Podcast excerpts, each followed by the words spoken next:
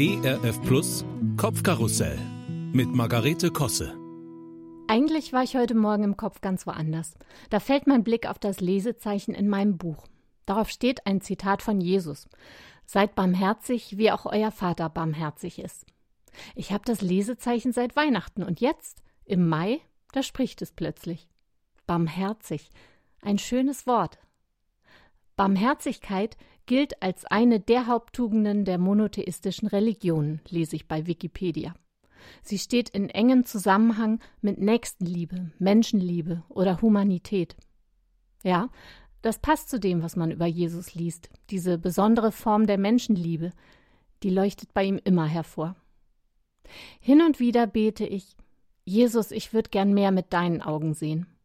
Aber bitte nicht zu doll, möchte ich dann gleich hinterher schieben, denn ich fürchte mich ein bisschen vor den möglichen Folgen, dass dann der Rhythmus in meiner heilen Welt gestört wird.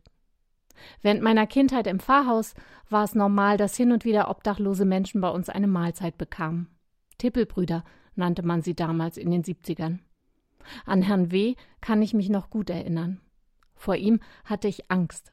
Er hatte eine gebrochene Nase, rote Augen, das Gesicht aufgedunsen vom Alkohol. Manchmal war er ziemlich laut und krawallig. Und er roch nicht gut. Er bekam bei uns im Hausflur Tisch und Stuhl und ein warmes Essen. Im Hausflur, nicht in der Wohnung am Esstisch. Das fühlte sich für meine Mutter zu gefährlich an. War es vielleicht auch, vielleicht aber auch nicht. Ich kann das nicht beurteilen. Vor längerer Zeit ging ich mit einem unserer Söhne durch die Fußgängerzone der Nachbarstadt. Dort saß jemand mit einem Schild, auf dem stand Ich habe Hunger. Wir haben ein belegtes Baguette gekauft und ihm gebracht. Dann sind wir weitergegangen. Nachdenklich. Und haben später gedacht, das war irgendwie bloß die Pflicht. Die Kür wär's, wenn wir uns auch was zu essen gekauft und dann gefragt hätten, Guten Tag, ist es Ihnen recht, wenn wir uns dazusetzen? Dann hätten wir uns vorgestellt und nach seinem Namen gefragt. Das wäre wohl der Unterschied gewesen von Mitleid zu Menschenliebe auf Augenhöhe. So ist das im Alltag. Auch jetzt unter erschwerten Bedingungen in einer Pandemie. Sehe ich hin oder gucke ich weg? Wechsle ich die Straßenseite oder bleibe ich stehen und frage, ist alles in Ordnung mit Ihnen? Brauchen Sie Hilfe? Das kostet ja auch Überwindung. Ich zum Beispiel fürchte mich auch immer ein kleines bisschen vor der Unberechenbarkeit fremder Menschen. Lächle ich vorbeikommenden Leuten zu? Lächeln meine Augen, wenn ich denn die olle Maske anhabe? Oder grüße ich freundlich, auch wenn wir uns nicht kennen? Das sind ja alles oft Sekundenentscheidungen.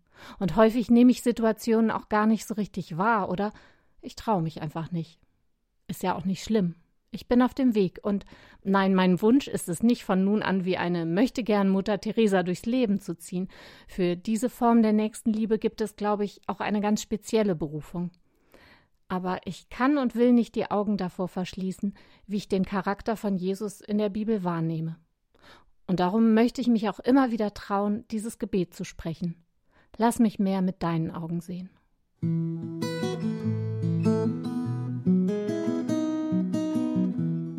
Kopfkarussell von und mit Margarete Kosse. Auch in der Audiothek oder als Podcast auf erfplus.de. ERF Plus. Gutes im Radio.